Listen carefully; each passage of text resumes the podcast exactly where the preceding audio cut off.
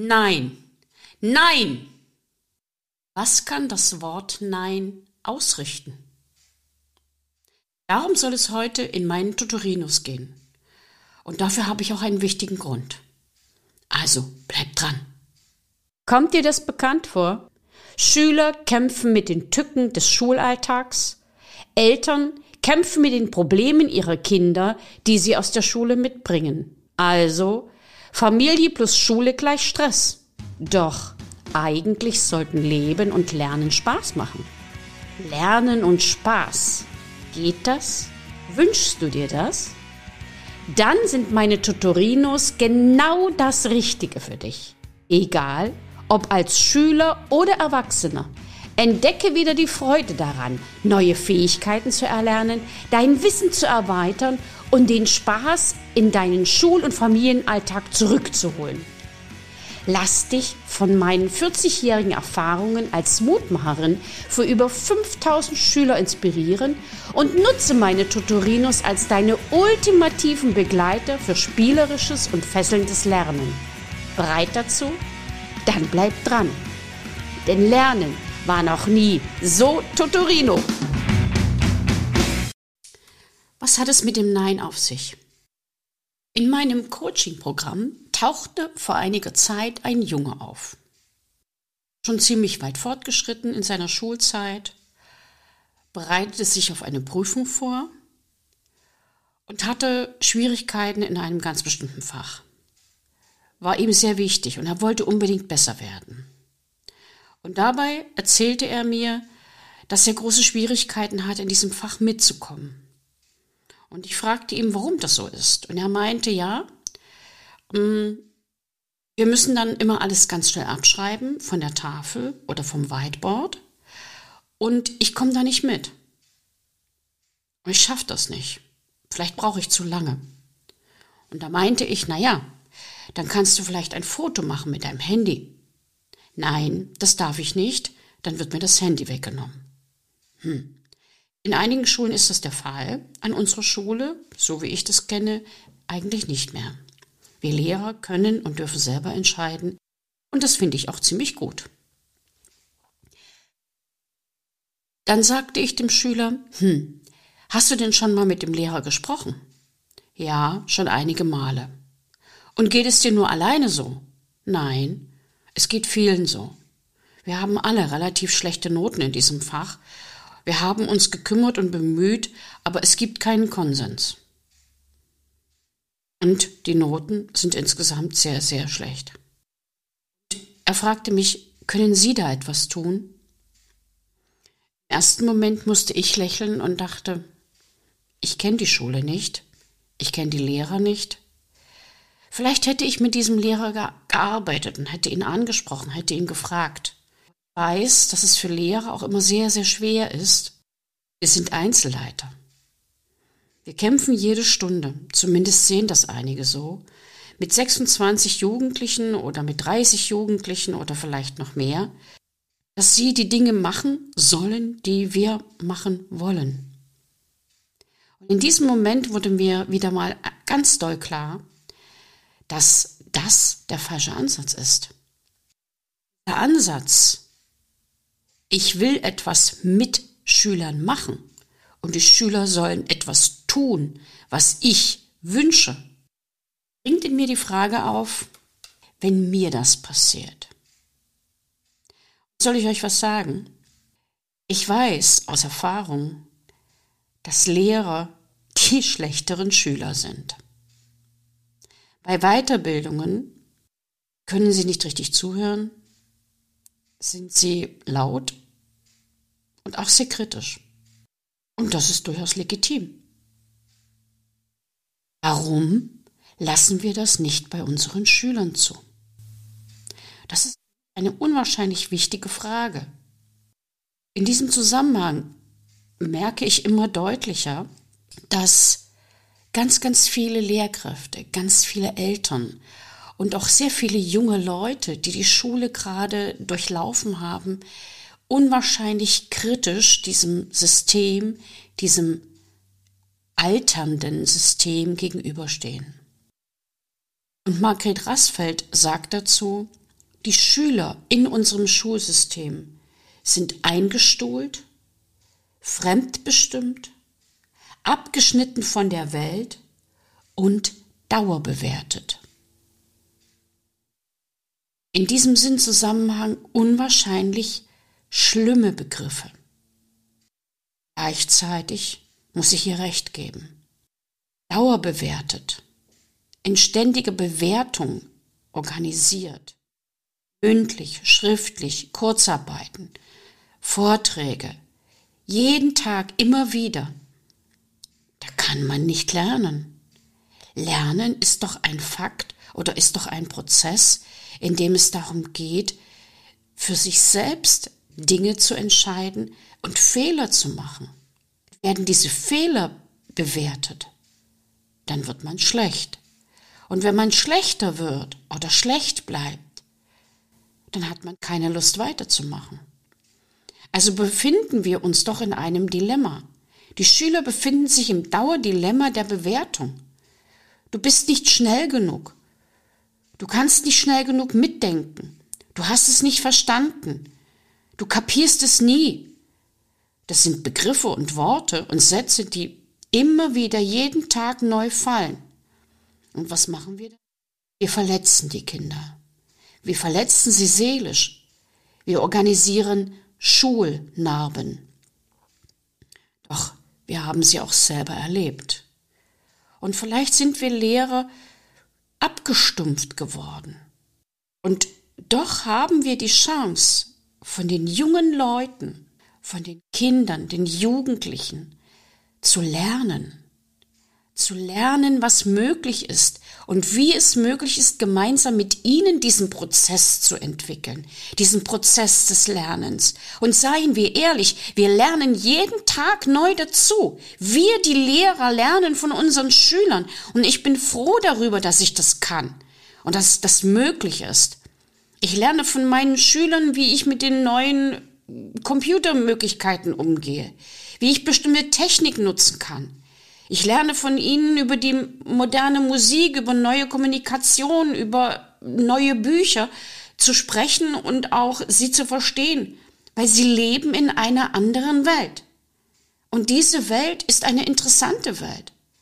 Je öfter wir in diese Welt eintauchen können, desto länger bleiben wir jung. Und das ist für mich eine der wichtigsten Basics, um meine Arbeit machen zu können. Ich darf und muss immer wieder die Möglichkeit finden, aus der Sicht der Kinder, aus der Sicht des Schülers vor mir die Welt zu sehen. Das gelingt mir nur partiell, aber dieser kleine Part reicht aus, um das Kind so zu nehmen, wie es ist und es nicht zu formen, als wäre es aus Wachs. Wir haben die Möglichkeit und die Kraft, das Kind zu begleiten sind aber nicht die Wächter seiner Zukunft. Dieser Begriff sollte man sich mal auf der Zunge zergehen lassen. Wenn wir dem Kind sagen, du bist schlecht in Mathe, dann sind wir Wächter über die Zukunft. Er wird nie einen mathematischen Beruf ergreifen. Wenn wir sagen, du bist schlecht in Sport, dann wird er unsportlich bleiben, dann wird er keinen Sport mehr machen, weil es sich ja sowieso nicht lohnt. Wenn man sagt, du bist schlecht in dieser oder jenen Sprache, dann wird er keine Sprachen lernen, dann wird er sich nicht verständigen können mit anderen Menschen, die seine Sprache nicht sprechen. Doch ist es so wichtig, andere Sprachen zu kennen. Und wenn man es genau nimmt, sprechen auch unsere Schüler eine andere Sprache als wir. Diese Dinge beieinander genommen, frage ich mich, was kann ein Nein in diesem Moment ausrichten? Kann ein Schüler, darf ein Schüler Nein zu mir sagen? Nein zu meiner Art zu unterrichten oder Nein zu dem, was ich ihm gerade beibringen möchte? Ein ganz dickes Ja. Wenn ich es nicht schaffe, dem Kind die Möglichkeit zu zeigen, dass das, was ich gemeinsam mit ihm besprechen möchte, für ihn nicht wichtig ist, für ihn nicht notwendig ist, für ihn nicht von Bedeutung ist, hätte ich ihn nicht dazu bringen können. Wenn wir das Kind dazu bringen, es doch zu tun, das zu lernen, was wir ihm aufzwingen, dann ist das Lernen aus Angst. Lernen aus Angst ist unwahrscheinlich problematisch. Lernen aus Angst aktiviert Gehirnsareale, die aus dem ursprünglichen ältesten Teil des Gehirns stammen. Das sind die Teile, wo man festlegt, ich denke nicht mehr, ich flüchte, ich erstarre oder ich kämpfe. Es ist ein Ablegen in einer Sequenz des Gehirnes, die dazu führt, dass man nur diese drei Dinge ausführen kann. Dass man das, was man gelernt hat, nicht praktisch anwendet. Dass man es nicht umkonzipieren kann. Dass man es nicht neu strukturiert in neue Prozesse einordnen kann. Das kann man nur, indem man lernt mit Freude. Denn dann werden junge, neuere Gehirnsareale anvisiert und angesprochen. Dieses Lernen mit Freude führt dazu, dass es viel, viel schneller im Langzeitgedächtnis integriert wird und dass man dann diese Dinge, die man dann gelernt hat, auch anwenden kann, neu nutzen kann für unbekannte Situationen, dass man kreativ werden kann. Und genau da wollen wir eigentlich hin. Menschen haben die Chance, unsere Welt kreativ neu zu denken, neu zu organisieren und neu zu leben. Und das soll doch auch unser Ziel sein. Versuchen wir es so, dass Kinder und Jugendliche die Möglichkeit haben, mit Spaß zu lernen, mit Freude zu lernen. Und ihr da draußen, es geht. Glaubt mir, es geht. Ein Nein kann ganz viel bewirken. Dieses Nein habe ich vor kurzem gehört und das ist auch noch ein kleines Totorino von mir, eine Geschichte, die ich erlebt habe. Und zwar vor einiger Zeit in der Sauna. Ich gehe sehr gerne in eine öffentliche Sauna mit Saunaaufgüssen. Und bei einem dieser Saunaaufgüsse saß ein kleiner Junge vor mir, war vielleicht sieben Jahre. Und nach dem zweiten Saunaaufguss wird meistens gesagt, so, jetzt kommt gleich der dritte Saunaaufguss. Wer will, kann jetzt rausgehen. Möchte jemand die Sauna verlassen? Und meistens stehen dann die Leute auf, die Bänke knarren, weil es Holzbänke sind, und setzen sich nach unten oder sie verlassen den Raum. An diesem Tag kam die ganz gleiche Frage. Der zweite Saunaaufgang ist vorbei, der dritte kommt gleich, möchte jemand die Sauna verlassen. Der kleine Junge sagte, nachdem ich schon das erste Knarren der Bänke gehört hatte, weil Leute aufstehen wollten, Nö. Ich musste schmunzeln. Und gleichzeitig wurde mir bewusst, es wurde still im Raum. Jeder der Erwachsenen, der sich schon aufgesetzt hatte oder der aufstehen wollte, setzte sich wieder hin. Keiner verließ den Raum. Und ich dachte, welche Macht hat dieses Nö? Wenn man es richtig betrachtet, hat der kleine Junge mit seiner Antwort dazu geführt, dass alle anderen Menschen im Raum ihre Pläne überdacht haben, dass sie darüber nachgedacht haben, wenn der kleine Junge das schafft, dann schaffe ich das auch.